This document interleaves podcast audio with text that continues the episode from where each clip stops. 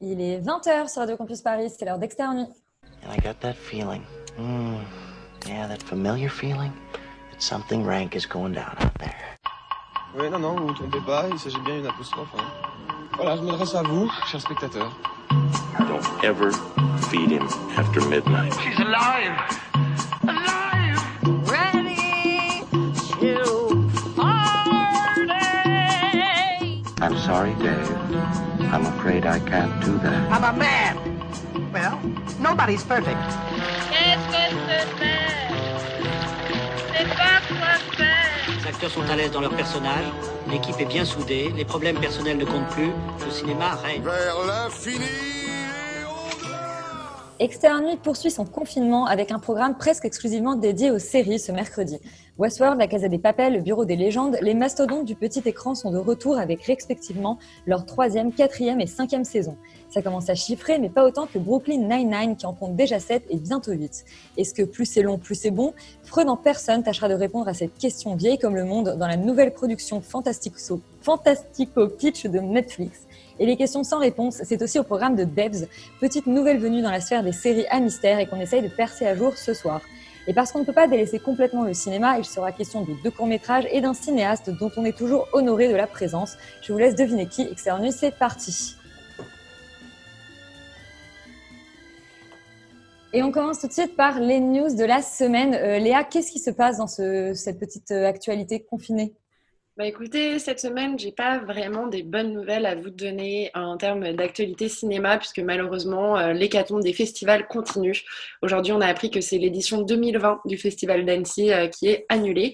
Euh, le festival a pour autant assuré qu'une version en ligne se prépare. Il y aura donc des films à visionner en ligne, peut-être des masterclass et des pitchs aussi auxquels on pourra assister. Euh, le Festival de Cannes n'a pas encore euh, annoncé de version officielle, mais euh, ce n'est pas de très bon augure pour un éventuel report de cette édition 2020. Autre nouvelle concernant les sorties, ça y est, la, sortie de The French Dispatch, le prochain film de Wes Anderson qui était très attendu, qui devait sortir fin août en France, qu'on espérait découvrir au Festival de Cannes justement, et bien sa sortie américaine a déjà d'ores et déjà été décalée au mois d'octobre aux États-Unis. Euh, on sait d'ores et déjà également que Les Mignons 2, hein, le film d'animation, ne sortira finalement qu'en juillet 2021. Voilà, c'est en fait c'est un peu le report des, grosses, euh, des grosses productions américaines, les grosses productions du box-office, le James Bond étant lui aussi reporté euh, à la rentrée prochaine. Et puis quand même une bonne nouvelle, euh, si vous habitez Paris et notamment le quartier de Montmartre, peut-être que vous pourrez aller déambuler dans un Paris euh, de l'occupation, un Paris 1942, puisqu'il se trouve que euh, la, pandémie et le confinement ont obligé tous les tournages euh, à s'arrêter, notamment le tournage du prochain film de Fred Cavaillé, Adieu Monsieur Hoffman, avec Daniel Auteuil, Sarah Giraudot et Gilles Lelouch. Mais euh, les chefs d'éco n'ont pas eu le temps d'enlever tous les, décors qu'ils avaient créés, notamment ils, ont, ils avaient reconstitué entièrement une rue dans laquelle on peut euh, découvrir des vitrines du temps de l'occupation, puisque tous les décors sont restés. Voilà, vous pourrez aller admirer la, la bière française supérieure, supérieure à Urel, ou encore euh, une, vraie, euh, une vraie boutique de lingerie euh, des années 40, ou encore même des, des affiches de propagande nazie. Ça fait un peu froid dans le dos, c'est un peu la, la réalité qui dépasse la fiction cette semaine. Bien sûr, n'y allez pas si vous habitez à plus d'un kilomètre, respectez le confinement. Alors, il se trouve que moi, j'ai pu y aller euh, parce que je suis pas loin et que dans le fond, les années 40, c'est voilà. Euh, je... et, donc, et donc, en fait, euh, et en fait c'est pas mal, mais il n'y a, pas- il y a pas beaucoup de choses quand même. C'est deux petites rues à peine. Il n'y a, y a pas toute la rue Berthe, en l'occurrence, qui est quand même assez longue, qui a, qui a- été refaite. Non, mais c'est mais c'est assez cool. C'est assez sympa. Si vous n'êtes pas loin, n'hésitez pas. Et puis une autre petite nouvelle, euh, c'est que euh, le grand Jean-Luc Godard était en Instagram live en direct euh, mardi après-midi sur le compte, un compte suisse, il me semble. Sophie Catherine, toi, tu as, tu as tenu plus longtemps que moi à cet échange qu'il a eu avec les Instagrammeurs. Oui, oui, bah oui, donc c'était sur le, sur le Instagram de l'ECAL, qui est une école d'art et de design suisse. Et donc c'est déjà assez drôle qu'il ait accepté de, faire, un live Instagram déjà de une et de deux pour cette école, alors qu'on sait notoirement qu'il refuse de venir à la Cinémathèque française ou d'autres choses depuis des années et des années. Donc c'est quand même très drôle. Et qui refuse aussi quand même beaucoup d'interviews, évidemment. Et, donc c'est, rare de le voir comme ça et dans ces conditions-là, d'autant plus. Alors après, c'est vrai que... l'interview en elle-même, enfin l'entretien en lui-même qui a duré une heure, moi j'ai- passé donc l'heure euh, entière avec lui, était surtout vraiment émouvante, je trouve, pour, euh, pour ce truc-là, justement, d'avoir l'impression de voir quelque chose de manière contemporaine, de cette espèce de géant monstre du cinéma, et, que c'est et que c'est intéressant du coup à ce, à ce niveau-là. Et après, surtout sur la fin, sur la dernière demi-heure, il a beaucoup parlé euh, de, euh, de l'époque des cahiers du cinéma, de son rapport à Romer, à Rivette, à Varda, etc. Et ça, c'était vraiment très touchant. Mais puis ce qui était aussi très, très, très beau, c'est que enfin, je trouve que Godard, bon, on, l'a- enfin, on le connaît, et moi je le connais comme cette espèce de, de tyran euh, constant sur les plateaux, sur euh, enfin, cette espèce de mec qui avait l'air constamment imbuvable et euh, insupportable, et que là, il était tout sourire, il n'arrêtait pas de, de rigoler, de faire des grands sourires. Je l'avais jamais vu sourire de ma vie. C'était- un peu quelque chose de. euh, Ravage de la démence sénile. voilà, voilà. Mais non, du coup, je trouve que c'était très émouvant et que ça reste quelque chose que c'est une, c'est une heure euh, intéressante à, à écouter. Oui, bah, très bien. Godard, euh, Godard troll et Laurent va visiter euh, des villages et regarder des affiches de propagande. Finalement, rien ne change sous le soleil malgré le confinement. Euh, je vous ai un petit jeu de mots un peu, un peu, un peu merdique, il faut le dire, en introduction pour vous dire qu'on allait vous parler de Christophe Honoré. Euh, pourquoi? Parce qu'il a un film qui est disponible sur Arte et que c'est l'occasion du coup d'une petite rétrospective. Euh, Léa, est-ce que tu veux commencer? Bah, oui, bien sûr. Euh, donc Arte a mis à disposition pendant le mois d'avril les chansons d'amour, qui est euh, un des premiers euh, longs métrages, alors pas le premier, hein, mais de Christophe Honoré, long métrage qui est sorti en 2007, qui avait été sélectionné euh, au Festival de Cannes. Euh, c'est un, long métrage, une comédie musicale, alors comédie pas tant que ça, puisque ça, sombre assez vite dans le drame. C'est l'histoire d'un trio amoureux interprété par Louis Garrel, Ludivine Seigné et Clotilde M. On y retrouve aussi Grégoire le Prince Ringuet. Moi, c'est un film que j'avais adoré quand je l'ai découvert euh, en 2007. C'est un film qui continue de m'accompagner. Je trouve que c'est un des plus beaux films de Christophe Honoré. En tout cas, euh, avec toute sa fragilité, on voit que c'est un film qui n'a pas eu énormément de moyens, mais, euh, mais qui, a, beaucoup d'inventions. On, retrouve un peu toutes les, références à demi. On retrouve des références à, des, réalisateurs de comédies musicales qui, lui sont chers. C'était son premier essai qu'il a, a réitéré donc en 2011 avec Les Bien-Aimés, qui est une, autre comédie musicale qu'il a réalisée, toujours avec Ludivine Seigné, euh, Louis Garrel et cette fois Chiara Mastroianni. Je trouve que c'est vraiment un, beau film de Christophe Honoré si on ne connaît pas vraiment le cinéma du cinéaste. Euh, moi, c'est un film qui m'a bien plus plu que Chambre 212, peut-être parce qu'il est mêlé à une certaine nostalgie lycéenne, des premiers émois amoureux, mais, euh, mais je vous encourage vraiment à aller le voir. Il est disponible sur Arte, c'est gratuit, c'est un beau film, vous passerez un bon moment et c'est vraiment des super chansons qui sont écrites euh, et composées par Alex Baupin, euh, qui est aussi euh, le compositeur des chansons des Bien-Aimés, qui est un, chanteur de, variété française, mais aussi un, très beau compositeur et très bon pianiste.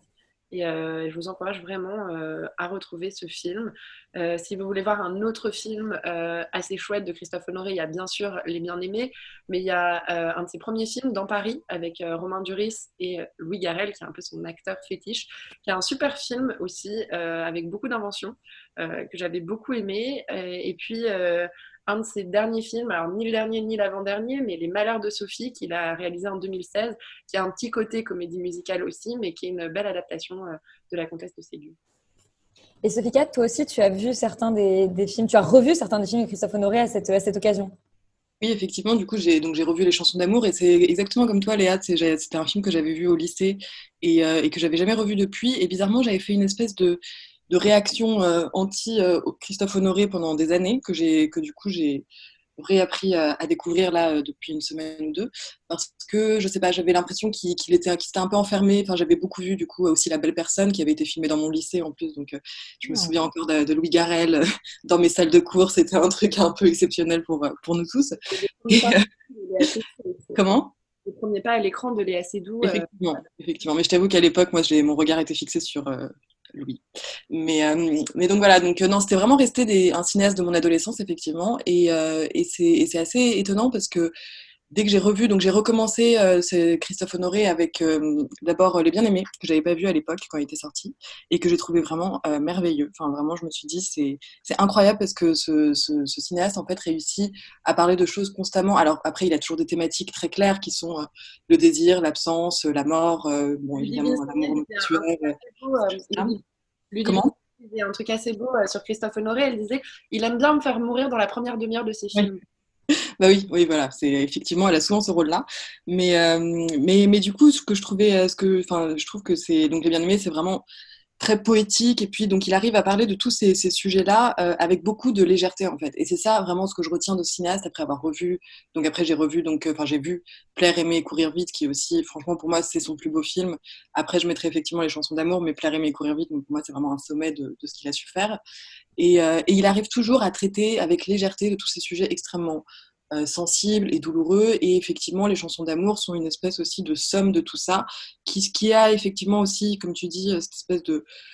On sent qu'il n'y a pas beaucoup de moyens, que c'était un, un, premier film, enfin quasiment un premier film, qu'il y a plein de choses qui, qui, sont, qui sont un peu approximatives, mais on sent vraiment cette espèce de, de, puissance de souffle qu'il a, qui est... Euh, puis cette espèce d'amour aussi de non seulement des, acteurs, on sent qu'il a vraiment un amour pour ses acteurs, parce qu'il y a cette troupe d'acteurs effectivement avec lesquels il joue tout le temps, et, qui a quelque chose d'extrêmement euh, d'extrêmement généreux dans son cinéma en fait.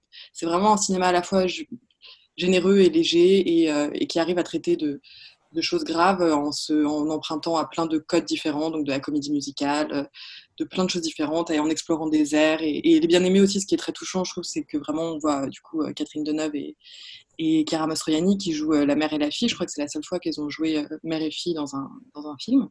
Et c'est quand même très touchant aussi ça. Et, et franchement, oui, non, c'est vraiment un cinéaste qui, vaut la peine d'être découvert pendant cette quarantaine, en commençant par Arte, enfin, par les chansons d'amour qui sont donc disponibles sur Arte.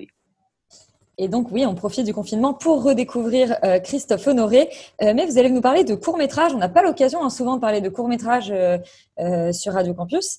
Et on parle de Judith Hotel, réalisé par la, eh ben, l'actrice Charlotte Lebon. Romane, tu l'as vu Tout à fait. Euh, le Judith Hotel, en gros, c'est un endroit un peu particulier qui accueille des clients tout aussi particuliers, puisqu'on y trouve un mec qui bouffe que des stylos bleus, euh, une mythomane ou encore euh, un espèce d'insomniaque depuis ses 8 ans qui s'appelle Rémi, si je ne dis pas de bêtises, et qui donc se paye une nuit à l'hôtel Judith, hôtel qui leur promet à tous un nouveau départ il euh, y a voilà, un espèce de, de, de, twist, de mystère autour de ce nouveau départ que je ne vais pas spoiler parce que sinon ça gâcherait quand même toute la surprise du court métrage. Euh, un court métrage qui date en fait de 2018 mais qui, et qui était d'ailleurs présenté au Festival de Cannes, euh, réalisé comme tu as dit Elisabeth par Charlotte Lebon, qu'on connaît donc plus comme euh, en tant qu'actrice dans L'écume des jours ou encore dans La promesse plus récemment. Et là en fait il s'agit de son premier essai derrière la caméra pour réaliser ce court métrage qui lui vient apparemment d'un rêve qu'elle aurait fait. Donc Charlotte, c'est un très joli court métrage, mais tu devrais quand même penser à avoir un psy parce que si tu rêves de ça, moi je m'inquiète un petit peu pour toi. Euh, mais voilà, globalement, c'est quand même un, très joli premier court métrage qui plante en fait dès les premières secondes une ambiance qui est super envoûtante, qui est très froide, qui euh, capte toute notre attention tout le long du court métrage, malgré euh, quelques petits problèmes que voilà dans, dans l'ensemble. Euh, mais déjà, ce que j'aime beaucoup en fait avec le Judith Hotel, c'est qu'il y a euh, un véritable essai ciné cinématographique derrière et pas juste quelqu'un qui s'est dit tiens, si on passait derrière la caméra, on verra ce qui se passe. On sent que derrière, il y a vraiment quelqu'un qui a envie d'explorer des choses qui sont visuelles, euh, de s'interroger sur la forme avec une esthétique qui est très stylisée. On a des références à Lynch, on a des, voilà, des plans qui sont très beaux, en accord avec l'inquiétude ambiante qui règne dans l'hôtel. Je pense notamment à une très belle prise de vue au-dessus d'une baignoire euh, avec du sang. Voilà. Donc on sent qu'il y a un appétit visuel et une vraie maîtrise formelle qui, qui fait du bien à regarder euh, dans un court métrage. D'autre part, je trouve que le concept euh, est, euh, assez juste en fait, avec des personnages originaux pour l'incarner, parce que comme je l'ai dit, il y a un mec qui bouffe des stylos à billes et qui a de l'encre absolument partout. On a cette ancienne influenceuse qui, qui, ment tout le temps. Donc on a des personnages qui sont en fait très drôles et en même temps très dérangeants. Donc c'est euh, assez jouissif à regarder. Après, toujours du côté positif du court métrage, il y a une jolie mise en scène du simulacre parce que euh, on ne sait jamais ce qui est réel et ce qui ne l'est pas et on bascule souvent de manière très fluide en fait euh, euh, de l'un à l'autre sans, sans même s'en apercevoir parce qu'il y a un montage qui manipule très bien son spectateur. En revanche, je trouve quand même qu'il y a des, imperfections dans le court métrage. Qui, en fait, ce qui est dommage, c'est que on a devancé le twist de fin bien avant que ce soit dévoilé. Euh, donc on est très déçu. En fait, il y a une espèce de chute. Euh, surtout que je pense que ce twist n'aurait pas dû euh, être autant un big deal parce qu'on l'a devancé, mais plutôt traiter les conséquences émotionnelles du spectateur de ce twist. Donc voilà, mais globalement, ça reste un très bel essai cinématographique à regarder. Félix, tu partages cet avis sur Judith Total Un peu, un peu, un peu. Euh, je suis peut-être un peu moins tendre que Roman, mais euh, en fait, je, je, je, m'attendais vraiment à un truc horrible. Euh, et c'était pas trop le cas. Et donc, du coup, je pense que c'est pour ça que je sauve un petit peu le court-métrage. Effectivement, en fait, je, ce, qui, ce qui est plutôt agréable, c'est que c'est pas non plus euh, un court-métrage d'acteur ou d'actrice euh, un peu lambda où on essaie juste de raconter une histoire et incarner des personnages. Je trouve qu'il y a une vraie attention à l'image et à l'esthétique globale et ça c'est plutôt cool euh, surtout pour un court métrage comme ça. Après euh, tout le monde cite Twin Peaks euh, tout le monde cite euh, voilà The Lobster et je trouve que il y a quand même une personnalité qui se qui qui, qui se dégage euh, et un truc un petit peu voilà où on sent un peu Charlotte Lebon mais effectivement je trouve que les références sont peut-être un petit peu trop écrasantes et euh, et du coup, c'est un petit peu dommage parce que, enfin, moi, j'aime beaucoup toujours, surtout dans le court-métrage où c'est très court, avoir une espèce de condensé de la vision de l'auteur. Et là, je trouve que c'est pas vraiment le cas. Il y a un truc un peu scolaire d'étudiants en cinéma qui essayent de, voilà, de, de recracher un petit peu ces, ces références. Mais bon, pourquoi pas? C'est un premier court-métrage. Après, je trouve qu'en fait, la bizarrerie est pas hyper bien déterminée et je trouve qu'elle aurait pu beaucoup plus trancher, en fait, quelque part, euh, cette espèce d'ambiance très bizarre de son hôtel. Je trouve que c'est un petit peu hésitant et du coup, c'est dommage parce qu'elle marche un peu sur des œufs alors que je pense que nous, spectateurs, on aurait pris beaucoup plus de plaisir à avoir un truc un tout petit peu plus assumé et un tout petit peu plus loufoque en fait parce que là il y a des éléments loufoques mais le tout se tient dans quelque chose finalement d'assez d'assez vu d'assez calme. Et je sais que c'est un petit peu fait exprès pour justement montrer que au, au début tout va bien et en fait t'amener progressivement vers une espèce de dégénération et vers le twist final mais je trouve que comme elle instaure quand même des éléments qui sont vraiment bizarres on est dans un entre-deux qui fonctionne pas complètement et surtout je trouve qu'il y a des problèmes de rythme en fait. Je, trouve que c'est assez laborieux pour en arriver à la fin. Effectivement Roman en plus on la, découvre un petit enfin on sait un petit peu où est-ce qu'elle va elle va nous emmener enfin où, est-ce qu'elle va arriver en fait. Donc du coup euh, c'est un petit peu dommage parce qu'on n'a pas vraiment de suspense on n'est pas vraiment accroché comme c'est un peu verbeux ça parle ça parle et en même temps on n'apprend pas grand chose du coup c'est un petit peu compliqué en fait de tenir vraiment. Et comme je trouve que voilà il n'y a pas une ambiance assez bizarre pour me faire ressentir des trucs et me dire ok je suis quand même intrigué j'ai envie envie de regarder je suis un peu dans un entre deux mais je trouve que c'est quand même une bonne tentative voilà. Je sauve quand même des choses c'est pas une catastrophe. Pas une catastrophe. Euh, Léa, toi, tu es un peu plus tendre? Oui, bah, je, je rejoins euh, Roman et Félix. Euh, surtout, je, je pense que je vais insister sur la référence à Lynch, qui est assez belle. Euh, la mise en scène et la lumière sont magnifiques. Il y a une très belle référence à Blue Velvet, euh, ce plan qui avance sur la scène avec la nana qui chante, c'est magnifique. Elle fait un pas de côté par rapport à Lynch, c'est-à-dire qu'elle intègre beaucoup d'humour, euh, notamment ce mec qui bouffe des stylos bics. J'ai trouvé ça mais à mourir de rire parce qu'on a, on a tous eu quelqu'un dans notre entourage qui a ce, ce, toc de mâchouiller son stylo et qui finit toujours par avoir cette petite trace d'encre au bord de la bouche, bien dégueulasse. Là, elle le pousse à l'extrême et il y a plein de choses très drôles. Cette nana qui, qui se filme tout le temps avec son, son iPhone, mais en fait c'est un miroir. Enfin, il y, a- plein de choses très très drôles. Donc elle arrive à faire ce pas de côté avec l'humour. En revanche, euh, elle le perd quand elle essaye de se justifier, quand elle essaye de rajouter du sens. Lynch, ce qui est magnifique chez lui, c'est qu'il n'y a pas besoin de, de justifier par l'humain euh, le surnaturel, le magique. Et elle, elle va vouloir nous offrir une fin où elle justifie les prises de risque scénaristiques. Et c'est là, à mon avis, que elle se trompe. Mais c'était aussi un court métrage, c'était une commande pour la Dami, pour le Festival de Cannes. Et donc, je pense qu'elle avait aussi, en premier court métrage, envie de montrer qu'elle pouvait faire quelque chose de beau, de bouclé. Et, et ça fonctionne quand même. C'est très agréable à voir. Ça passe très vite. On ne voit pas du tout le temps passer. Et euh, je vous le recommande quand même grandement. Donc un pari euh, pas tout à fait réussi, mais plutôt réussi quand même pour Judith Hotel, le premier court-métrage de Charlotte Lebon. Léa, toi, tu as vu un autre court-métrage, un court-métrage euh, d'animation, La vie de château. Oui, La vie de château, qui est un court-métrage de la réalisatrice Clémence Madeleine Perdria. C'est notamment son premier court-métrage d'animation, il me semble. Elle le co-réalise avec Nathaniel Halimi. Euh, et ça raconte l'histoire d'une petite orpheline, Violette, euh, de 8 ans. Donc c'est, on comprend que c'est euh, peu après les attentats du Bataclan. Elle a perdu ses deux parents et elle se retrouve à devoir vivre chez son oncle Régis, qui est femme de ménage au château de Versailles. Au départ, Violette le déteste, puis elle va apprendre à le connaître et déambuler dans ce grand château tout au long du film, apprendre à construire une nouvelle relation avec cet oncle qu'elle n'a jamais vu. C'est un film très beau. Moi, j'étais très sceptique au début euh, sur la technique d'animation. C'est une technique d'animation 2D traditionnelle, mais euh, dans laquelle on, voit parfois justement ces personnages se détacher de fonds magnifiques faits en peinture avec des personnages qui sont clairement colorisés euh, par ordinateur. Mais, c'est vraiment, on est pris par l'histoire, on est pris par les personnages, il y a une vraie poésie dans la mise en scène qui nous accroche totalement. Euh, c'est un film qui a quand même eu plusieurs prix. Il a eu le prix du jury au Festival international du film d'Annecy. Il a été euh, représenté dans une dizaine de festivals, euh, centaines voire autour du monde. C'est une des premières prouesses du studio Miyu, qui est une de nos fiertés françaises en termes d'animation. Le studio Miyu, ils avaient produit cette année Je sors acheter des cigarettes, qui était en lice pour le César du meilleur court-métrage d'animation. Enfin, c'est vraiment un studio qui insiste pour la production de films, de courts-métrages d'animation en 2D, ce qui est de plus en plus difficile à produire aujourd'hui. Et, euh, et ça vaut vraiment le coup. C'est un film de 26 minutes, mais on voit vraiment pas le temps passer.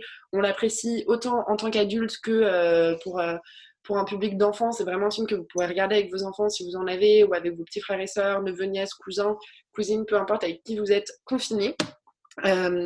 C'est vraiment très chouette, très mignon et, et c'est disponible gratuitement sur France.tv. Donc voilà, profitez-en. C'est vrai que, comme le rappelait Elisabeth, on n'a pas forcément euh, le temps ou l'envie d'aller voir des courts-métrages. Là, c'est l'occasion de découvrir euh, de l'animation française et, euh, et puis de redécouvrir une partie du château de Versailles qu'on ne soupçonnait pas d'exister, notamment l'araignée. J'en dis pas plus. Et donc, c'est La vie de château, euh, deuxième court-métrage qu'on conseille ce soir. On va maintenant parler série. Euh, c'est le retour, enfin, c'était le, retour, le retour, le retour euh, hier soir du Bureau des légendes, la série d'Éric Rochant pour une cinquième saison. Peut-être la dernière, peut-être pas. On écoute une bande-annonce. Je vais te donner la définition d'une saloperie. C'est laisser partir un agent sur le terrain alors qu'il n'est pas opérationnel. Ça, c'est salaud. Il est mort Probable. Mais on n'a pas de confirmation.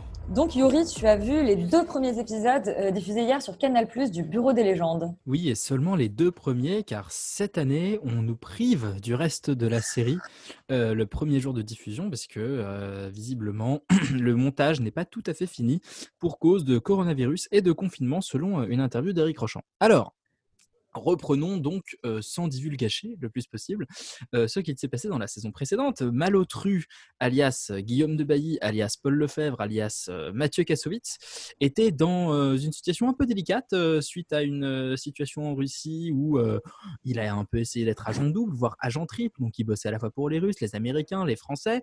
Ça a commencé un peu à énerver tout le monde et le Bureau des légendes qui, est sous, et qui a été sous le coup d'une enquête menée d'une main de par Gigi A, qui est joué par Mathieu Amalric, a décidé un peu de faire le ménage dans ses rangs et de se débarrasser de Paul Lefebvre, alias Guillaume alias Malotru, alias Mathieu Kassovitz. Donc, on reprend cette cinquième saison. environ un an plus tard. Et euh, a pris la tête du bureau des légendes, donc Mathieu Amalric a pris la tête du bureau des légendes, et évidemment, sous son, sous son commandement, tout se passe un peu différemment. Après, euh, tout, on ne peut pas trop divulguer l'intrigue de ce qui se passe dans ces épisodes parce que tout joue beaucoup sur la révélation euh, du sort euh, fait au personnage de Mathieu Kassovitz dans la saison précédente, donc on ne peut pas trop aller dans le détail. Néanmoins, voilà, on retrouve effectivement cette même atmosphère de trahison, de coups, euh, de, backstabbing, comme on dit dans le, jargon euh, anglo-saxon, euh, de mystère, de secret, de faux semblants, avec une nouvelle recrue dont, dont on a déjà parlé ce soir, qui est Louis Garel, et qui joue donc, lui, un nouveau clandestin qui est en mission en Jordanie et qui a pour fonction de vendre du matériel high-tech à divers personnages plus mystérieux et chelous les uns que les autres. Euh, alors, je trouve qu'en termes d'écriture, la série démarre assez lentement, c'est-à-dire qu'on on a un peu du mal à, à- reprendre, à reprendre nos marques puisque la fin de la saison précédente était une sorte de clôture. Et là, d'une manière que je trouvais un peu artificielle ou au moins très scénaristique, on essaye un peu de rattacher les fils, de, de- recoller les morceaux et de dire bah, en fait non, puisque ça s'est pas exactement passé comme ça, on fait des flashbacks, etc.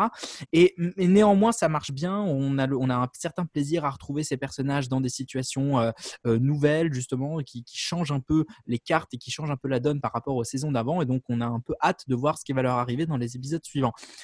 Euh, pour la première fois depuis que je regarde la série, je trouve que la série fait, fait des fautes de goût euh, en termes de réalisation, euh, qui sont les flashbacks euh, en, lumière surexposée bleue, qui sont, qui sont terrifiants. Enfin, c'est horrible. Des espèces parfois d'arrêt sur image très bizarres avant de faire des fondus au noir. Déjà, le fondu au noir, ça devrait être interdit. Ça n'existe plus dans le, dans, le langage cinématographique.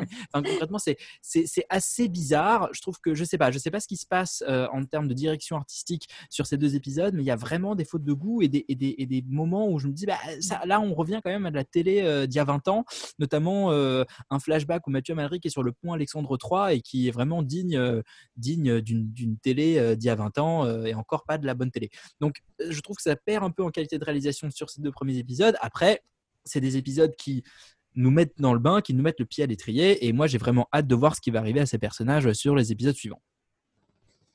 Donc un, chef-op qui était euh, un chef-op qui était drogué, n'est-ce pas, euh, Roman? Plus de Roman. Et ben Laurent, qu'est-ce que tu as pensé de ces deux premiers épisodes? Écoute, je ne connais pas personnellement le chef-op et j'ai pas grand-chose à dire à son sujet.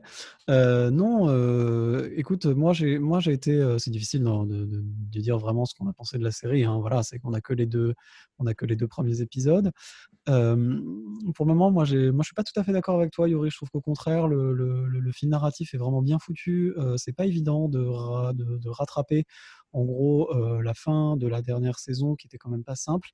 Euh, là, je trouve que l'idée qu'ils ont et la manière dont ils l'amènent est vraiment bien fait. On voit quand même que le Bureau des légendes reste une des grandes séries françaises solides en ce qui concerne la, comment dire l'intrigue et l'écriture d'intrigue. Après. Après, euh, là, où moi j'aurais toujours, enfin, je trouve que la série souffre un tout petit peu toujours des mêmes défauts, euh, notamment euh, dans, la direction d'acteur, dans le jeu d'acteur, où on a un peu l'impression que ils, leur texte en donnant toutes les syllabes de manière assez un peu, bah, je sais pas, un peu théâtrale et un peu étrange. Les dialogues sont pas extrêmement bien écrits, c'est pas, ça, ça pas énormément de rythme. Après, non, c'est hyper plaisant à regarder, même si pour le moment, alors on, on va pas spoiler et c'est comment dire, c'est très léger, mais pour le moment, il y a, certains, personnages que moi j'aimerais bien revoir et qu'on voit pas encore. Et ça, voilà, mon petit cœur de, fan n'est pas encore satisfait de, ce point de vue-là. Mais bon, en effet, ça ne, vient, ça, ça ne fait que commencer. Et je trouve que moi, pour moi en tout cas, ça commence très bien. Sophie Kat, toi, tu es surtout satisfaite de la nouvelle recrue euh, Lou Garrel qui parle italien. J'aime beaucoup euh, décider. Enfin, oui, oui, oui, c'est effectivement Louis Garrel plus italien, j'avoue, c'est un peu un combo gagnant pour moi. Mais, euh, mais non, mais je trouve que moi, je suis assez d'accord avec Laurent, c'est que pour moi, ils s'en sortent vraiment très, très bien. Et ces deux premiers épisodes sont très bien écrits et il y a un bon rythme. Et surtout, on retombe directement dans ces mêmes euh, inquiétudes. On se dit, bon, qu'est-ce qui va se passer avec telle personne? Est-ce que telle personne va. Enfin, effectivement, c'est un peu difficile de ne pas divulgacher. Mais, euh, mais, mais voilà, il y a tout de suite toutes les, toutes les inquiétudes qu'on peut toutes les, questions, tous les questionnements qu'on peut avoir euh, par rapport à, enfin, ce qui est inhérent à leur travail, donc euh, d'espions enfin, d'espions, de- d'agents secrets, qui se, qui se remettent en, place. Et, je trouve que c'est vraiment très très bien mené. Et il y a vraiment comme. C'est aussi ce, genre de série maintenant qu'on aime tellement qu'on est très heureux de les retrouver et, donc du coup on leur demande pas non plus euh, euh, de- on leur demande pas non enfin, on leur demande juste de rester euh, au moins égales à ce qu'elles sont et pour l'instant je trouve que en tout cas ce qu'elles ont été je trouve que ça reste vraiment égal et que et qu'il n'y a rien à redire. Vraiment, c'est, Et effectivement, je, partage aussi, comme Laurent, cette petite frustration de ne pas avoir vu encore un ou deux personnages qui... j'aimerais avoir des nouvelles. Mais, euh, mais je pense qu'en tout cas, ils ont lancé plein plein de pistes euh, sur ce qu'on va, être les arches narratives de la saison. De la saison qui, euh, qui sont très prometteurs et qui donnent très très envie, enfin, qui laissent sur la fin. Et ils sont, moi, je trouve que. Et par contre, oui, c'est vrai qu'en termes de mise en scène, il y a un truc un peu étrange sur les surexpositions. Tu comprends pas trop. Parfois tu as l'impression que c'est tourné par un débutant, mais bon. Ça reste que quelques scènes et ça reste. Et puis bon, il y a aussi enfin, des, des trucs qui sont extraordinairement clichés dont on avait pu parler, enfin, qui sur, euh, sur euh, un, des personnages qui a une vie sexuelle débridée. Et donc, du coup, on a le droit à des petites répliques absolument incroyables du genre Je ne suis pas une chouquette, ce qui est quand même merveilleux.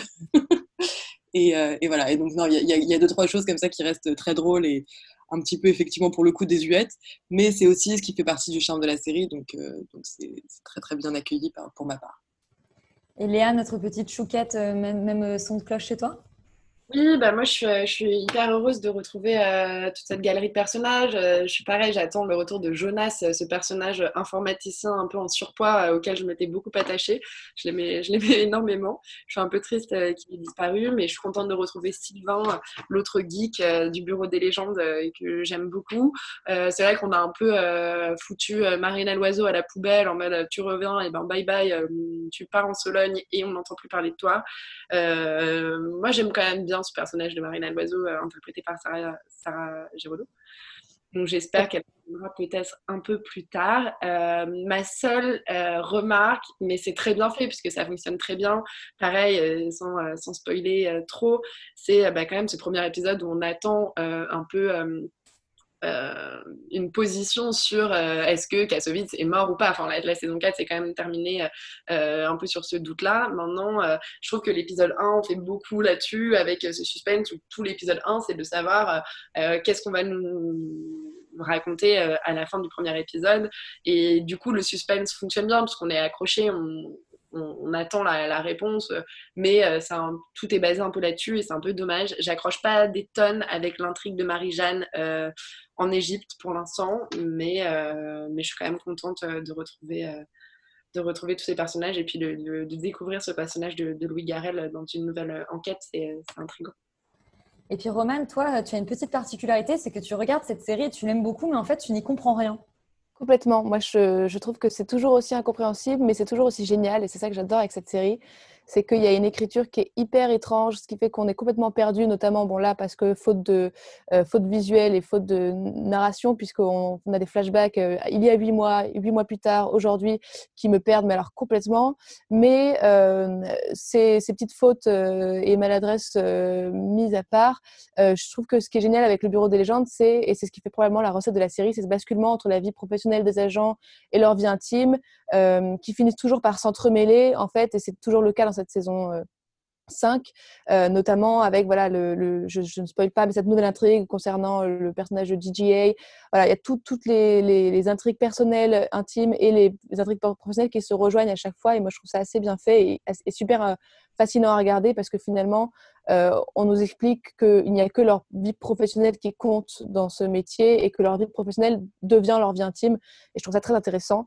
Euh, voilà, il faut juste excuser effectivement la balance des blancs euh, qui apparemment fait une image bleue pour tout- tous les plans et ces dialogues Je suis une chouquette qui sont très étranges. Mais puisqu'il y a Louis Garrel, notre chouquette à nous, tout va bien. On adore cette série. Et j'adore le fait que tu dises GGA et pas Gigia. Ouais, c'est ça, c'est ma version américaine. Sophia, tu voulais rajouter quelque chose? Euh, oui, juste un tout petit truc pour dire qu'il y a aussi un podcast du coup qui a été lancé en même temps, en parallèle, je crois qu'il fait 10 épisodes, qui raconte avec les acteurs de la série, les créateurs, les, scénaristes, et aussi des gens qui ont fait vraiment partie de, bien qui ont étudié euh, les- les services secrets français, etc., et qui racontent vraiment comment ça se passe aussi de l'intérieur, le rapport aussi entre acteurs agents secrets sur l'idée de la couverture, sur l'idée de jouer quelqu'un d'autre. Enfin, c'est vraiment passionnant sur la recrue, enfin, comment on recrute des agents. C'est vraiment fascinant, ça dure une demi-heure à chaque fois et on voit pas la demi-heure passer. Donc, euh, écoutez ça aussi. Donc écoutez les podcasts après avoir vu du coup les deux premiers épisodes du Bureau des légendes, on aura peut-être l'occasion du coup de parler de la suite euh, dans Extérieur Nuit. Euh, une série qui revient alors pour une troisième saison, c'est Westworld, la série toujours créée par Jonathan Nolan et Lisa Joy Euh, et puis produite euh, par euh, Gigi Abrams. On écoute la bande-annonce.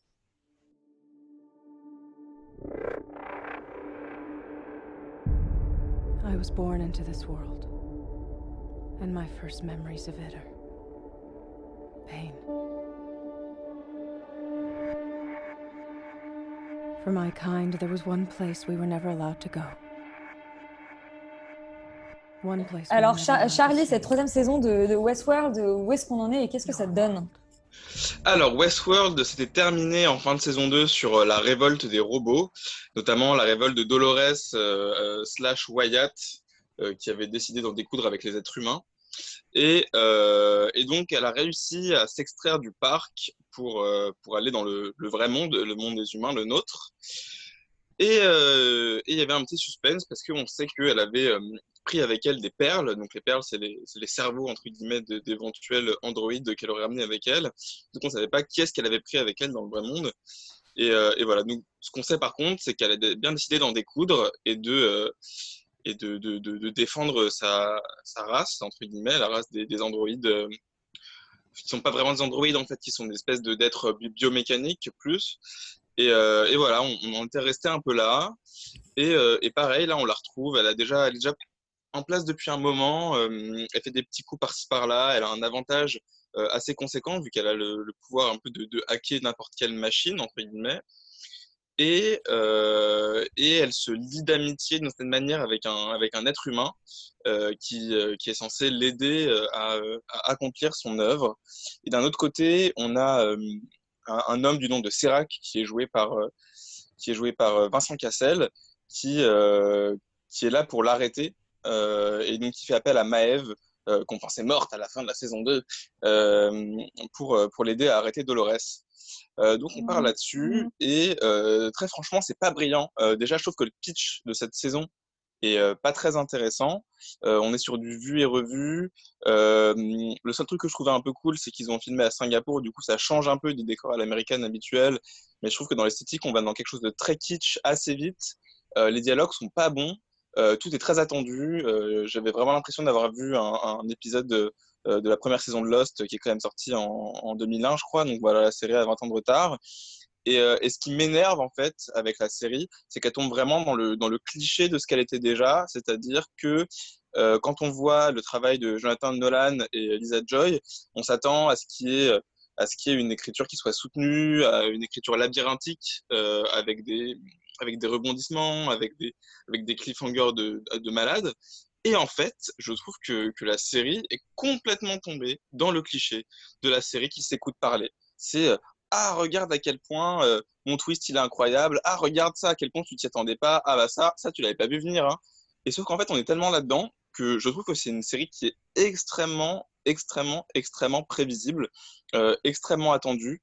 Il y a quelques points philosophiques euh, sur sur ce que c'est que l'humanité qui, sont un petit peu intéressants, mais que, que qui sont que vous connaissez déjà si, si vous avez déjà un peu euh, jeté, jeté un œil à du Asimov. Donc, euh, ce que je trouve, ça incroyable qu'on mette autant d'argent dans une série qui soit aussi peu intéressante, qui repousse aussi peu les limites en fait. Moi, j'attends d'une super production. Il faut savoir qu'ils mettent quand même deux ans à chaque fois pour faire une saison. Je m'attends à un truc qui, en termes de storytelling, est carré et surtout euh, qui, qui repousse, qui, où je me dis ah putain ça, ce truc-là, je l'avais jamais vu de cette manière. Ah, mais en fait, le rapport entre les, les humains et les robots, nan, nan, nan, bref. Donc voilà, je trouve ça super dommage. Euh, J'en attendais beaucoup de cette saison parce que j'étais vraiment pressé de, de sortir de Spark. Euh, Il y a quelques rumeurs comme quoi on n'est pas sûr de si on est dans le monde réel, dans le monde virtuel. Il y a même des gens qui pensent que, euh, comme cette série est inspirée d'un film Westworld où il y a une, série- une suite qui s'appelle Future World, finalement, on n'est pas dans, la vraie, dans le vrai monde, mais dans un, encore un autre parc d'attraction qui, est censé représenter le futur. Donc il y a des petites théories comme ça euh, qui, sont, qui sont là sur les réseaux. Après, on ne retrouve pas du tout euh, l'engouement pour moi qu'on a pu avoir euh, en termes de suspense comme des séries, comme pour Lost dans ses meilleures heures. Voilà, c'est toujours aussi, toujours aussi lent. Et déjà à la moitié de la saison, je me dis, mais enfin, qu'est-ce qui se passe, les gars? Genre, c'est pas possible de mettre aussi peu de choses en une moitié de saison. Faut arrêter, quoi. Faut arrêter. faut arrêter. Faut arrêter, euh, Laurent Murer? Je sais pas pourquoi je dis ton nom de famille, faudra couper. Écoute, c'est, je sais pas, tout le monde fait ça, donc tu n'es pas la seule. Non, en vrai, euh, je, je, euh, même un peu plus loin, c'est-à-dire que euh, je, je- je trouve que la série, en fait, était, était très intéressante dans sa première saison parce qu'il y avait un côté très marrant, très ludique, euh, le futur, mais en même temps euh, le western, etc. Il y, a- il y a- il y avait un côté assez fun là-dedans.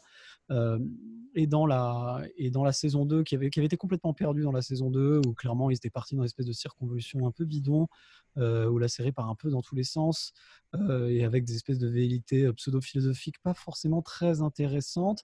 Et en fait, ce qui se passe dans cette saison-là, euh, c'est qu'ils c'est qu'ils essayent de recentrer un petit peu le problème dans un dans une histoire beaucoup plus facile à suivre, ce qui fait que, le- que globalement, je trouve que pour le moment, en tout cas, la moitié de la série, c'est vachement plus digeste et donc du coup vachement plus agréable à regarder que la saison 2 qui était franchement pas top.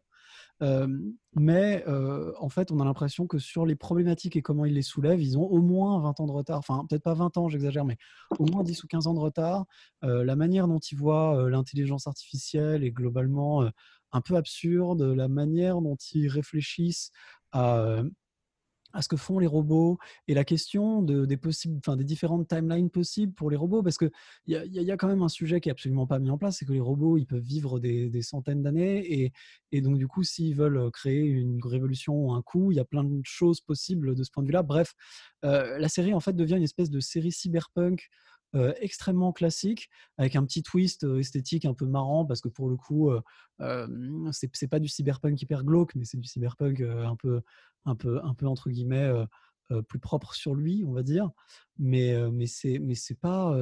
En fait, en fait, ça rend la série regardable, sympa, mieux que la saison 2, mais globalement pas très intéressante et surtout qui s'écarte complètement de ce qui faisait le sel et l'intérêt de la première saison.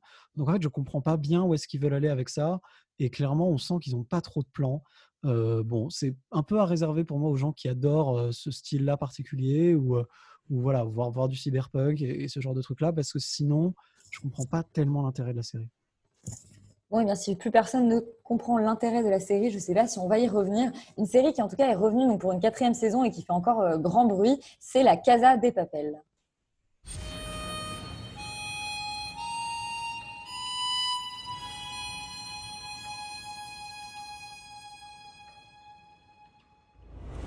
Todo puede joderse en una Et Yuri, alors, tu t'es aventuré dans cette quatrième saison de La Casa des Papel. Tu avais déjà survécu à la troisième. Mais qui n'est pas vraiment une quatrième saison, plus qu'une quatrième, c'est plus une quatrième partie, ou alors une deuxième partie de la deuxième saison, si on veut vraiment calculer le, le storytelling de la série qui est très très confus.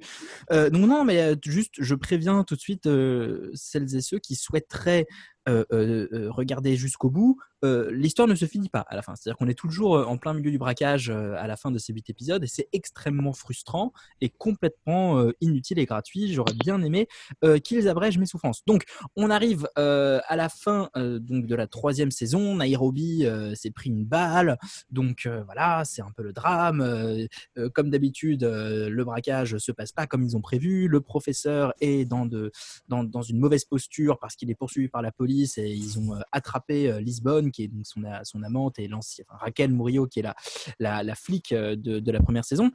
Euh, tout ça n'a toujours strictement aucun intérêt et pire encore, ça en perd. C'est-à-dire que l'écriture est vraiment de plus en plus gratuite et paresseuse et fait appel à des gimmicks de scénarios de mise en scène qui sont vraiment interdits. C'est-à-dire que dès le premier épisode de cette nouvelle saison, il y a, euh, il y a un Mexican standoff, quoi. C'est-à-dire qu'il y a tout le monde se pointe avec un, avec un gun en disant ouais, mais moi je vais te buter, mais moi je vais te buter, etc., etc. Et euh, des scènes comme on en a vu, mais 14 milliards. Euh, pour bien comprendre qu'on est dans des séries espagnoles également, on nous fait euh, des références à euh, Don Quichotte euh, et à, et à- et à- et à- il y a, le professeur rencontre un taureau à un moment. Enfin, tout ça est totalement absurde. Je trouve que euh, ce qui faisait d'ailleurs le- un peu la marque de fabrique marketing de la série, ce côté rebelle sympathique qui braque la banque, euh, qui braque la, la maison de la monnaie en Espagne et qui ont une sorte de soutien populaire, en fait, bah, je trouve que l'argument moral de la série devient très très problématique parce que c'est plus du tout des braqueurs sympathiques, c'est quand même des, un peu des psychopathes, slash violeurs, slash meurtriers, puisqu'ils tuent des policiers alors qu'avant ils en tuaient pas. Ça, devient très très difficilement défendable sur un point de vue moral et on est toujours sur un côté, non, c'est rigolo, c'est rock'n'roll, il y a de la musique avec des grosses guitares bien, bien avec beaucoup de distorsion et c'est marrant. Donc, et donc c'est vraiment le Joker du le Joker discount quoi. C'est-à-dire que ils essayent de, de surfer un peu sur cette même vague euh, des malfrats qui sont soutenus par la population parce que soi-disant ils défendent une cause qui serait noble. Et alors mais, moi, ça me pose vraiment problème de, voir des gens qui sont des ordures euh, défendre des causes qui ne sont finalement pas si nobles, puisque euh, dans cette deuxième euh, partie, slash saison, slash je ne sais quoi, on est, vraiment que là, que pour l'appât du gain, et pas du tout pour un geste politique comme ça l'était dans la première partie. Donc voilà, pour moi, ça ne vaut pas vraiment la peine. Je pense qu'on peut attendre la suivante éventuellement pour enfin terminer et sortir de cette banque d'Espagne de l'enfer. C'est pas Charlie qui va te contredire. Une toute petite remarque, Charlie? Oh, bah écoute, euh, comment dire, je pense que euh, on, parle sou- souvent du coronavirus euh, comme quelque chose qui est lié à la perte du goût. Donc bon, bah les gens qui aiment la Casa des Papel saison 4, ils doivent vraiment transpirer, je pense. Et puis non, non, il y a vraiment un problème avec ce truc de, mauvais goût, comme tu dis, genre espèce de, de, de, de, Mexican stand-off dès le début, le, le nouveau Berlin là, avec son œil au son, son, eye patch qui, qui, a des répliques de méchants, la Minus et Cortex, qui est devenu une parodie de ce qu'il était. Et puis la fin de l'épisode avec le mariage et les gens qui, et les moines qui reprennent Tiamo comme ça à tue-tête, mais c'est ridicule. En fait, la, série est devenue une parodie d'elle-même qui n'a plus de sens. Enfin, moi, à la fin, je savais plus si j'étais dans un truc de télé-réalité, genre, euh, genre L'amour est dans le pré, ou si je regardais euh, bel et bien La Casa des Papels. Et j'ai pas tenu, en fait. J'étais pas du tout intéressé par ce qui se passait. J'étais à moitié sur mon téléphone parce que voilà, euh, ils ont passé la moitié du premier épisode à essayer de nous rappeler ce qui se passait dans la saison d'avant, alors que bon, euh, c'est quand même pas très très complexe euh, l'intrigue de, la Casa des Papels. Non, enfin, en fait, c'est une série qui aurait déjà pas dû avoir de suite. C'est-à-dire qu'on savait très bien que la, partie 1 et 2, euh, c'était une histoire, et c'est Netflix qui a essayé de, de, de traire la vache comme ça pour se faire des, du fric. C'est dommage parce que, comme disait Yuri, ils sont en train de salir le message de, de, de la, pro- enfin, des deux premières parties, en fait, euh, qui, qui, qui, à mon sens, est la seule vraie Casa des Papels. Donc voilà, euh, bon. Et ça me fait un peu de peine, Charlie, de t'entendre dire ça, alors que je me rappelle que c'est toi le premier qui nous a parlé d'une petite série espagnole que tu avais découvert sur Netflix Eh oui. bien avant le moment où euh, La Casa des Papel est devenue cette espèce d'énorme série culte, euh, visiblement un peu merdique qu'elle est devenue. Euh, on va vous parler d'une nouvelle série, c'est Devs. Devs, c'est une série créée par, euh, par euh, Alex Garland. On écoute la bande-annonce. This is your station? But what am I actually doing here? Alors Félix, qu'est-ce que ça raconte Devs? Nouvelle petite série FX qu'on peut découvrir sur euh, MyCanal. MyCanal, exactement. Euh, qu'est-ce que ça raconte? Ça raconte l'histoire de Lily, qui est une jeune informaticienne qui travaille dans une société high-tech de la Silicon Valley. Et en fait, elle va enquêter sur cette entreprise et sur euh, voilà euh, un peu ce qu'ils font parce qu'elle les soupçonne d'être à l'origine du suicide de son petit ami. Donc pas cool. C'est une série donc de Alex Garland, qui est un auteur relativement connu, qui a commencé par faire des scénarios et qui en fait a fait deux films, Ex Machina et Annihilation. Et je pense que c'est vraiment du Alex Garland tout craché, c'est-à-dire que c'est un condensé de ce qu'il sait faire. Et il faut vraiment, vraiment aimer un peu euh, et son scénario pour aimer la série, je pense. Euh, Enfin, typiquement, voilà, aimer Ex Machina, parce que je, je, je vois vraiment la série comme euh, euh, quelque part une continuité justement de ce qui était soulevé un peu dans le film, et trouver potentiellement des qualités à Annihilation, même si je sais que c'est pas non plus super super facile. Euh, c'est vraiment une série qui est assez, euh, qui est assez intrigante en fait. Moi, j'en suis au, au, quatrième épisode. Il y en a six, donc j'ai pas fini, mais il y a, y a vraiment voilà toutes les thématiques qui questionnent. Alex Garland, donc le rapport à la technologie, à la création de l'homme euh, et à la création tout court d'ailleurs, au temps, etc., etc. Euh, c'est vrai que les deux premiers épisodes sont un petit peu plus compliqués que les autres, c'est-à-dire qu'ils posent vraiment les bases. Euh, en plus, on a une dilution de la fonction sujet, donc on va changer en fait de personnage principal à la fin de l'épisode 1, donc c'est un petit peu particulier. Euh, mais en attendant, passer ces deux premiers épisodes qui sont quand même, enfin qui mettent quand même dans une ambiance et qui transpirent quand même vraiment en atmosphère, on commence à dérouler un petit peu une trame narrative qui, qui devient de plus en plus complexe et qui est de plus en plus intéressante, en tout cas euh, à mon sens. Et c'est, ça qui est assez intéressant, c'est qu'au début, on a l'impression que c'est très classique. On a vraiment cette espèce de méchante compagnie, euh, enfin voilà, de compagnie un peu méchante, euh, voilà, euh, qui fait de la tech, euh, avec des espèces de, d'histoires d'espionnage industriel, avec des, des Russes qui infiltrent, je ne sais quoi, enfin quelque chose d'assez cliché en fait. On n'arrive pas trop à savoir où est-ce qu'on est. Et en fait, progressivement, on va complètement se, se se détacher de tout ça et prendre du recul parce qu'il y a, y a un, côté presque méta. Et là je vais peut-être un petit peu dévoiler euh, un, élément d'histoire mais c'est, c'est- voilà je vais pas en dire beaucoup. En fait cette entreprise tech développe une espèce de machine qui permet euh, grâce à la physique quantique de euh, voir le présent de, enfin, de voir le passé et de voir le futur. Et donc du coup forcément il y a, cette idée que je trouve plutôt cool de qu'est-ce qui se passe quand en fait les antagonistes de l'histoire peuvent quelque part connaître la trame de l'histoire et connaissent ce qui va se passer. Et du coup il y a vraiment cette espèce d'histoire enfin de, de côté et, on en a parlé avec Charlie et tu, citais Utopia je suis assez d'accord de d'envoyer justement des gens régler des problèmes avant que ça se passe. Ça, devient vraiment assez complexe et, du coup assez assez intéressant parce que la série bascule à chaque fois dans plein de directions différentes et il y a beaucoup beaucoup de rebondissements. Tu sais pas vraiment trop où ça va mais du coup c'est assez labyrinthique mais assez intéressant et, encore une fois, je trouve que ça pose vraiment une atmosphère et, un univers qui qui moi en tout cas, euh, euh, je suis assez sensible justement à, cette, à cet univers-là. Et je trouve que aussi, pareil, ça soulève une question qui est très intéressante et qui est qu'est-ce qui se passe en fait quand on a poussé l'innovation tellement loin qu'on a créé quelque chose qui nous permet justement de voir le futur et donc du coup qui nous permet quelque part de nous passer d'innovation. Enfin, vraiment toutes ces espèces de questions comme ça qui sont très intéressantes.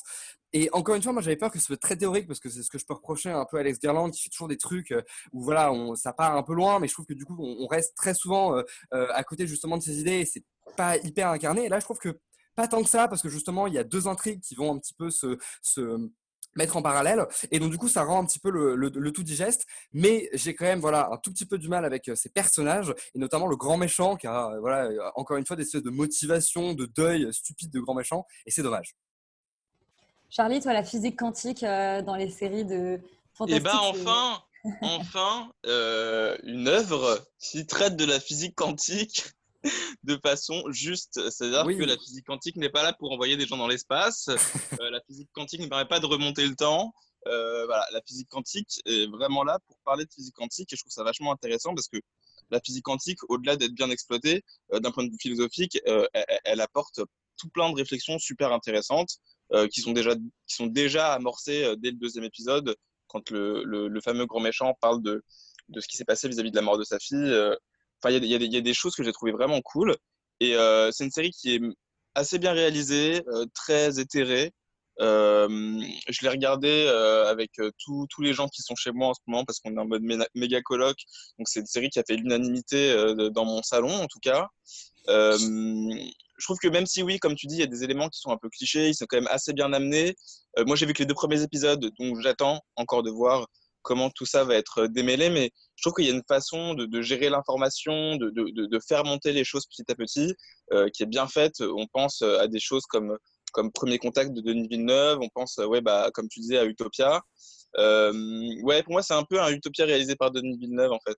Euh, moins criard, euh, on sent le tout le côté ex machina, euh, même si c'est moins chelou qu'Annihilation, mais, mais du coup, non, euh, ça m'a beaucoup plu. Euh, je suis impatient euh, de voir la suite. D'ailleurs, toute la coloc est impatiente de voir la suite. Euh, et enfin, une série science-fiction, contrairement à Westworld, qui euh, va piocher euh, dans des trucs qu'on voit pas souvent euh, si on s'intéresse pas un peu à ce genre de, à ce genre de science. Parce que la physique quantique, c'est quelque chose qui est, dont on parle partout, mais, qui, mais dont la, vraie nature est peu connue du grand public. Et, et- la vraie physique quantique a plein, plein, plein de choses intéressantes, même d'un point de vue philosophique, d'un point de vue de, de la narration, à exploiter avec, et qui sont euh, trop, trop peu souvent euh, exploitées euh, intelligemment. Et Charlie nous prépare probablement des petits tutos euh, d'explication sur la physique quantique. En tout cas, Dev, c'est la série euh, recommandée par sa coloc, euh, enfin sa coloc en entier. hein. Et la série dont on parle tout de suite, et je suis pas sûre que Yuri et Laurent vous nous la recommander, c'est Freud euh, sur Netflix. Je suis une maison. À l'intérieur de moi, il fait sombre. Et ma conscience est une lumière solitaire. Une bougie en plein courant d'air. Tout le reste. Donc Freud, euh, c'est pas une série historique, euh, Laurent, pas tout à fait. Euh, bah, un petit peu, disons que ça se, passe, euh, ça se passe à Vienne dans les années 1880, donc en ce sens c'est historique. Après, euh, et, ça part, et, ça, et ça raconte des histoires de personnages qui ont vécu réellement, c'est-à-dire Freud, hein, pour ne pas le citer, Sigmund Freud. Et, et en fait, c'est une série dans laquelle il est encore jeune, il, vient, il revient d'une, d'une, comment dire, d'une année à Paris où il a étudié avec le professeur Charcot, qui est voilà, spécialiste de l'hystérie, etc. Et, et il se retrouve mêlé à des histoires de meurtres, à des enquêtes de meurtres un peu, un peu étranges, et on se rend compte au fur et à mesure du temps qu'il y a un côté un peu fantastique avec des, des, comment dire, des médiums et des, des histoires de possession, et des choses comme ça. C'est une série, alors, c'est une série Netflix qui, qui a un peu tout misé sur le concept, c'est-à-dire que je trouve que le concept, moi, pour ma part, était assez alléchant. L'idée de mettre des espèces de, de, de- d'histoires criminelles et de- et d'enquêtes euh, gérées par des personnages historiques un peu de la trempe d'un type comme Freud, avec ce qu'il peut amener dans l'époque, etc., etc., euh, était très intéressant. Euh, le, euh, et en fait, la série réussit précisément dans les choses les plus superflues et rate complètement l'essentiel. C'est-à-dire que euh, tout ce qui est euh, tout ce qui est en fait production design et atmosphère est extrêmement bien réussi.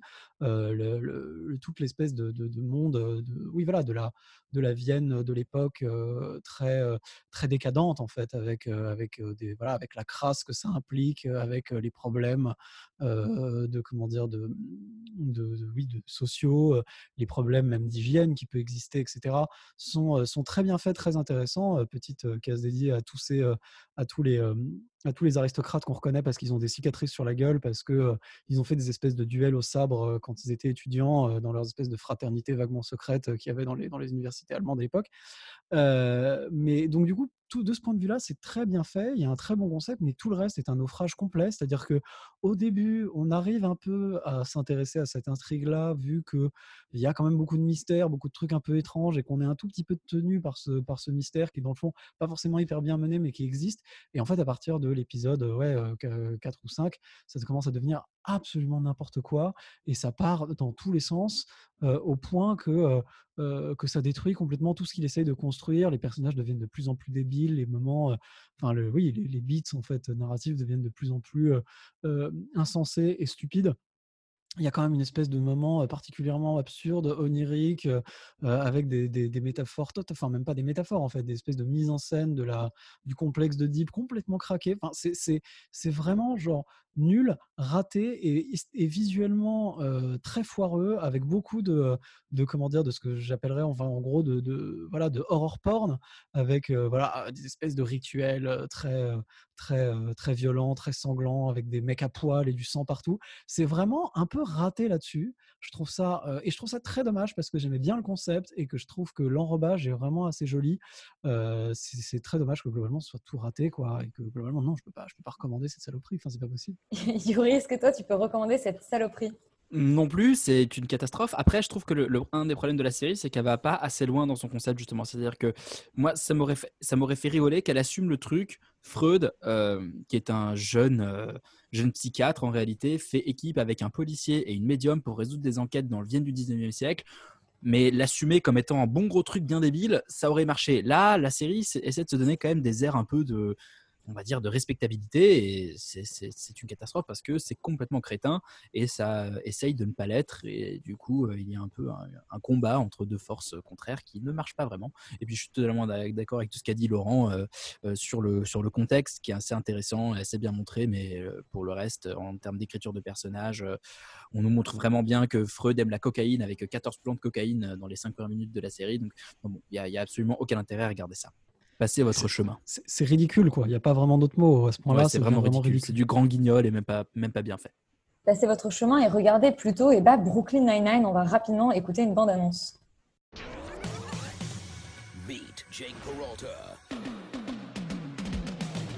an NYPD detective who's always on the beat. Get this piece of trash out of my sight. Yuri, Brooklyn Nine-Nine, ça fait longtemps que tu veux en parler à la radio. C'est déjà la septième saison. Et oui, et je suis absolument choqué, stupéfait d'être le seul à être adepte de cette série euh, dans ce panel de chroniqueurs, euh, puisque c'est une série absolument géniale euh, avec Andy Samberg, dont on a parlé la semaine dernière dans Pharmacy Road podcast, non, et, qui joue et qui joue en fait, ça se passe dans un dans un commissariat, le, neuf- le 10 le 99e commissariat de New York, qui se trouve à Brooklyn, et c'est un peu la vie de ce commissariat. C'est une sorte de sitcom extrêmement bien foutu. Donc là, on en est à la, au dixième épisode déjà de la, de la septième saison. Et vraiment, la série ne perd absolument rien de son souffle, de sa drôlerie, de son imagination. C'est absolument incroyable la manière dont ils arrivent à renouveler à chaque fois le concept alors que tout est extrêmement calibré. On, se dirait, on dirait que voilà, c'est c'est une, une série comique qui se passe dans un commissariat. À un moment, on arrive à, à- on arrive à bout, il faut faire intervenir de nouveaux personnages pour un peu renouveler. Non, ils gardent vraiment toujours cette base de personnages qui continue à pousser, qui continue à développer d'une manière très intelligente. Et là où je trouve que la série est plus intéressante peut-être que d'autres sitcoms ou d'autres séries comiques que, que, j'ai pu voir euh, euh, dans ma vie, euh, c'est que ils arrivent à allier le côté humour potache, humour débile, avec des, des vannes et des, des, scènes complètement, complètement, complètement improbables, avec des scènes vraiment très touchantes. Alors, c'est pas forcément de l'écriture, on va dire, très profonde, mais on est vraiment hyper attaché aux personnages parce qu'ils vivent des choses totalement naturelles et sincères. Et c'est un peu la même écriture, c'est-à-dire le même showrunner que The Good Place. Donc, c'est vraiment cette écriture-là, à la fois qui va à la fois dans la, dans la grosse blague et en même temps dans quelque chose d'assez sincère, d'assez profond, d'assez humain. Donc, vraiment, moi, je vous, je vous recommande à fond la caisse de binger les six premières saisons sur Netflix parce que ça se regarde vraiment merveilleusement bien et que, et que si vous n'êtes pas attaché à ces personnages-là, eh bien, a priori, vous n'avez pas de cœur. Voilà. Donc, Eh ben, voilà. regardez ça et regardez la saison 7 sur MyCanal. C'est toujours un régal de retrouver ces personnages-là. Vérifiez que vous avez un cœur en regardant Brooklyn Nine-Nine. C'est déjà la fin de cette émission d'Externe mais on se retrouve bien sûr la semaine prochaine pour continuer cette Externe spéciale confinement. En attendant, vous avez nos podcasts et puis vous continuez de geeker sur toutes les plateformes qui existent. On vous embrasse.